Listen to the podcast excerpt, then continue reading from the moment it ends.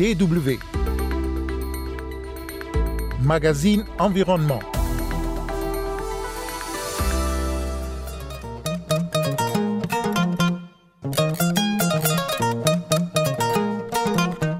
Les pays africains sont en route pour la conférence des parties à l'accord cadre des Nations Unies sur les changements climatiques. Beaucoup de rencontres ont eu lieu sur le continent pour préparer cette rencontre, de même que des caravanes organisées par les sociétés civiles. Qu'est-ce qui se fait pour répondre aux attentes des populations à cette euh, conférence? La réponse dans ce magazine de Sénat Aluka, coordinateur de l'ONG Jeunes Volontaires pour l'Environnement. Il y a toute une mobilisation, un momentum à l'échelle continentale autour de la COP27. Mesdames et messieurs, bonjour, Kosivitiasu au micro.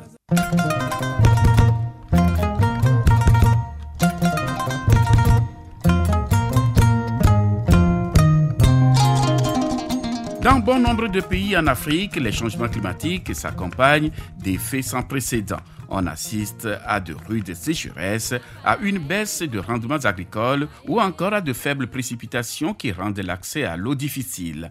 À certains endroits, ce sont des inondations dévastatrices. À la COP27, beaucoup s'attendent à ce que des actions urgentes soient décidées en vue d'empêcher l'aggravation de la situation.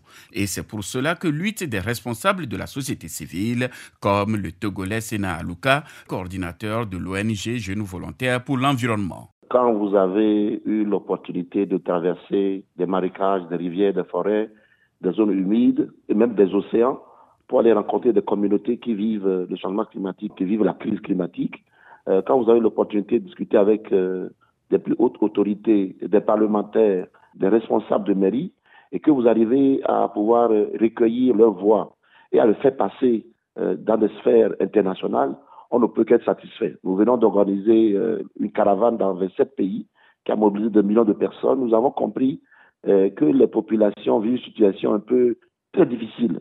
Mais pour nous, c'est déjà un succès d'être parti, euh, d'avoir recueilli ces voix. c'est un succès de voir également actuellement que dans beaucoup de pays d'Afrique s'organisent, se tiennent des rencontres préparatoires après COP. Le Togo vient d'organiser pour lui la semaine dernière. Ce matin, c'est le Bénin. Donc, on voit quand même qu'il y a cet engouement. Et puis, on voit la jeunesse africaine très, très mobilisée pour participer, pour plaider. Euh, il y a des organisations comme PACJA qui euh, font passer la torche euh, du climat dans beaucoup de pays. Et, aujourd'hui, d'ailleurs, s'ouvre en Namibie, à Windhoek, la dixième conférence sur le climat et le développement en Afrique, qu'on appelle généralement CCDA. Donc, vous voyez, il y a toute une mobilisation, un momentum à l'échelle continentale autour de la COP27. Et donc, Bon, en même temps, la crise, elle fait peur, la crise climatique, ne laisse personne dormir tranquille, mais euh, d'un point de vue citoyen, d'un point de vue euh, africain et républicain, ben, on, est, on a la torse bien bombée on attend euh, ce jour à venir euh, à Sharm C'est dans ce contexte que plus de 250 revues euh, scientifiques à travers le monde se sont coordonnées pour publier simultanément un éditorial exhortant les dirigeants mondiaux à assurer une égalité climatique et à tenir leurs promesses vis-à-vis des pays en, développement. C'est une solidarité légendaire, mais est-ce que cela peut faire bouger les lignes? Ben, Écoutez, euh, aller à Mozambique.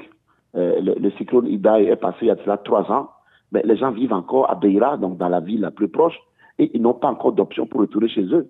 Aller à la côte de l'Afrique, Somalie, Kenya, euh, Soudan, Érythrée, Éthiopie, c'est 600 millions de personnes qui vivent une famine extraordinaire aujourd'hui. C'est devant nous tous. Allez au nord du Kenya, vous allez voir la sécheresse du jamais vue dans l'histoire. chez nous ici, chez nous ici au niveau des côtes, on voit une progression phénoménale de l'érosion côtière. La mer bouffe 10 mètres de nos côtes. C'est ainsi. Et, un peu partout, avec euh, euh, quand vous couplez ça avec euh, la, terrible, regrettable guerre en Ukraine, vous couplez ça avec la sortie de Covid, vous couplez, ça avec la vie chère, mais la vie est très très difficile. Ces scientifiques ont absolument raison. Nous faisons écho de leur voix pour dire qu'il faut non seulement une justice climatique, ça a été martelé depuis toujours, mais elle doit être basée sur les droits de population, sur nos besoins. On ne peut pas accepter aujourd'hui que quand un cyclone frappe une communauté, alors que cette communauté n'a rien à voir dans cette affaire de changement climatique, eh bien, cette communauté ne sache à quel sens se vouer. D'où la nécessité qu'on mette en place des mécanismes de pertes et dommages, des mécanismes d'urgence pour qu'en cas de catastrophe, on puisse secourir des gens parce qu'on va vivre avec encore et encore et personne ne sait qui est le prochain à être frappé. Oui, effectivement, euh, la crise climatique a détruit 20% du produit intérieur brut des pays les plus vulnérables selon euh, des experts euh, onusiens. Mais est-ce qu'aujourd'hui, la lutte contre les, changements climatiques fait partie de, des priorités ou bien constitue la priorité des pays vulnérables, notamment africains aujourd'hui? Ça, c'est en train d'être d'aller. L'Afrique a reconnu que le changement climatique constitue une menace existentielle. Mais tous les pays ne, ne mettent pas euh, la lutte contre les changements climatiques euh, comme priorité dans leurs euh, prévisions budgétaires, par exemple. Je, suis d'accord. Nous avons tellement de priorités. Prenez le cas de, des petits pays, Togo, Bénin, quoi, Cap-Vert, tout ça. Mais vous arrivez au Togo, on a des besoins en termes de routes, on a des besoins en termes d'infrastructures scolaires, des, des, besoins en termes d'infrastructures médicales sanitaire. Euh, même vous arrivez à certaines mairies, il n'y a, a, pas d'encre pour imprimer. Donc les besoins sont énormes.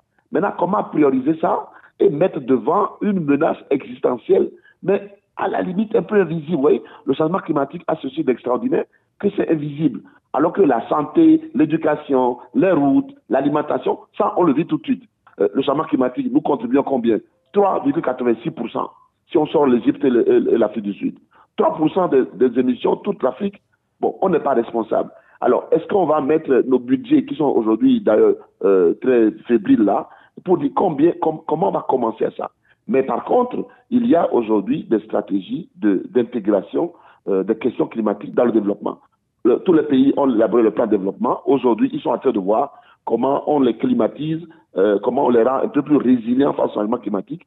C'est cette époque qui est en train d'être fait actuellement, mais euh, euh, ne, vous en faites pas, au niveau de l'Union africaine, il y a le comité des chefs d'État sur le changement climatique qui se réunit d'ailleurs fin de ce mois. Donc, la question commence à venir peu à peu.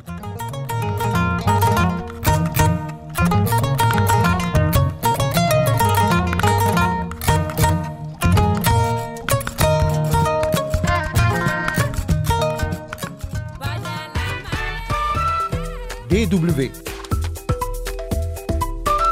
nous recevons dans ce magazine le Togolais Sénat Aluka, le coordinateur de l'ONG Jeunes Volontaires pour l'Environnement, en route pour la COP27 sur le climat qui se tient en Égypte. Sénat avec la guerre en Ukraine, certains pays développés qui ont annoncé sortir de l'énergie polluante, notamment le charbon, ont revu leur ambition en repoussant leur deadline. N'est-ce pas un mauvais message? Écoutez, mon cher euh, nous étions à la pré-COP à Kinshasa la dernière fois. Et euh, l'éléphant blanc dans la salle, euh, qui n'était pas visible, c'était la guerre en Ukraine. Alors, quand tous les pays disent respectez vos engagements de Copenhague, mettez en place des dispositifs sur les pertes et préjudices, euh, vous-même prenez, respectez vos engagements pris à la COP et tout ça, euh, Kyoto et machin, mais euh, le, le, grand message que tu entends, c'est écoutez, la vie est dure, après Covid, nous également, pays développement, développés, devons faire face euh, à la récession économique, ensuite il y a la guerre en Ukraine, etc. Et vous avez raison, des pays euh, sur lesquels on comptait, notamment l'Allemagne euh, et d'autres, sont en train malheureusement de retourner vers l'ère euh, post-industrielle, hein, avec le charbon, avec le thermique et puis avec le nucléaire. Donc oui, c'est les petits pays qui vont souffrir et c'est pour ça justement que nos pays doivent comprendre. Effectivement, ces pays qui hier déconseillaient aux pays africains de ne pas s'aventurer dans la production énergétique à partir du charbon et qui aujourd'hui évoquent le besoin et l'urgence créée par la guerre en Ukraine pour relancer euh, leur production énergétique à base du charbon ou du nucléaire. Est-ce qu'à la COP, ils pourront encore tenir euh, le même langage en déconseillant le charbon euh, devant les pays en développement? Là, c'est cette question. Euh, tout auditeur actuellement te dire c'est dommage, c'est regrettable. En tant que citoyen, effectivement, euh, à la lecture de ce qui se passe ces derniers temps, on n'a plus de confiance à personne. Écoutez, notre problème, ce sont les gouvernements. Je répète, notre problème, ce sont les gouvernements et les gouvernants. C'est eux qui sont responsables. Ou bien n'est-ce pas une porte ouverte aux pays en développement qui, eux, vivent cette urgence euh, énergétique tous les jours avant la guerre en Ukraine Je ne sais pas, mais ou bien avec la diplomatie climatique, les États africains iront dire aux pays industrialisés de ne pas relancer leurs centrales à charbon. Euh, je rappelle que la semaine de la diplomatie climatique est organisée euh, par l'Union européenne dans les pays africains en ce moment. Si vous parlez de l'Afrique, vous parlez de diplomatie climatique, il n'y en a même pas. Nos pays, nos agences régionales, CDAO, SADEC, machin, sont là et sont frappés de crise en crise. Il n'y a pas une politique de prospective, de vision à long terme, comment on anticipe, comment on crée, comment on innove. Euh, comment on essaie d'éviter, etc. Mais cette semaine est dédiée à la diplomatie climatique dans beaucoup de pays en Afrique. Oui, euh, on vient de finir la, semaine de la diplomatie climatique au Bénin. C'est pour le Togo qui s'annonce. Euh, l'objectif de cette semaine climatique de l'Union européenne, on connaît très bien, c'est de la publicité. Hein. C'est la propagande climatique. c'est de faire savoir que l'Union européenne est consciente de sa responsabilité historique dans la crise climatique, que l'Union européenne prend des actions énergiques, que l'Union européenne va aller à la COP, etc. Donc ça, c'est la propagande climatique, ça on connaît ça. Mais au-delà de ça, c'est l'occasion, en tout cas pour la société civile, les sociétés civiles des pays africains, de pouvoir élever leur voix et expliquer clairement à nos, à nos, à nos, à nos collègues de, de l'Union européenne l'importance pour eux de passer de, des paroles vers l'action. Et il y a aujourd'hui sur la table beaucoup de solutions que l'Afrique met devant, mais que le monde occidental ne veut pas écouter. Et au contraire, on voit fleurir beaucoup de fausses solutions, marché carbone par ici, agriculture intelligent climat par là-bas, solutions basées sur la nature demain, après c'est la génie, euh, le, génie génétique, les OGM.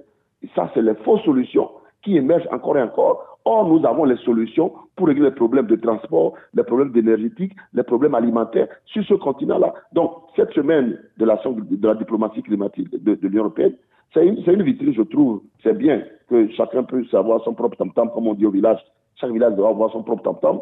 L'Union européenne va utiliser son tam-tam. C'est ça la semaine de, la diplomatie climatique. Sénat Luca, coordinateur de l'ONG Jeunes Volontaires pour l'Environnement, en route pour la COP27 en Égypte sur le climat. Les pays les plus riches, principaux responsables du réchauffement climatique, doivent augmenter leur soutien aux nations africaines où la crise climatique provoque chaque année la maladie et la mort de centaines de milliers de personnes, selon un appel dévoilé euh, cette semaine par quelques 250 revues scientifiques et médicales. Merci de nous avoir suivis, Kosiviti au micro, et restez toujours à l'écoute de la Deutsche Welle.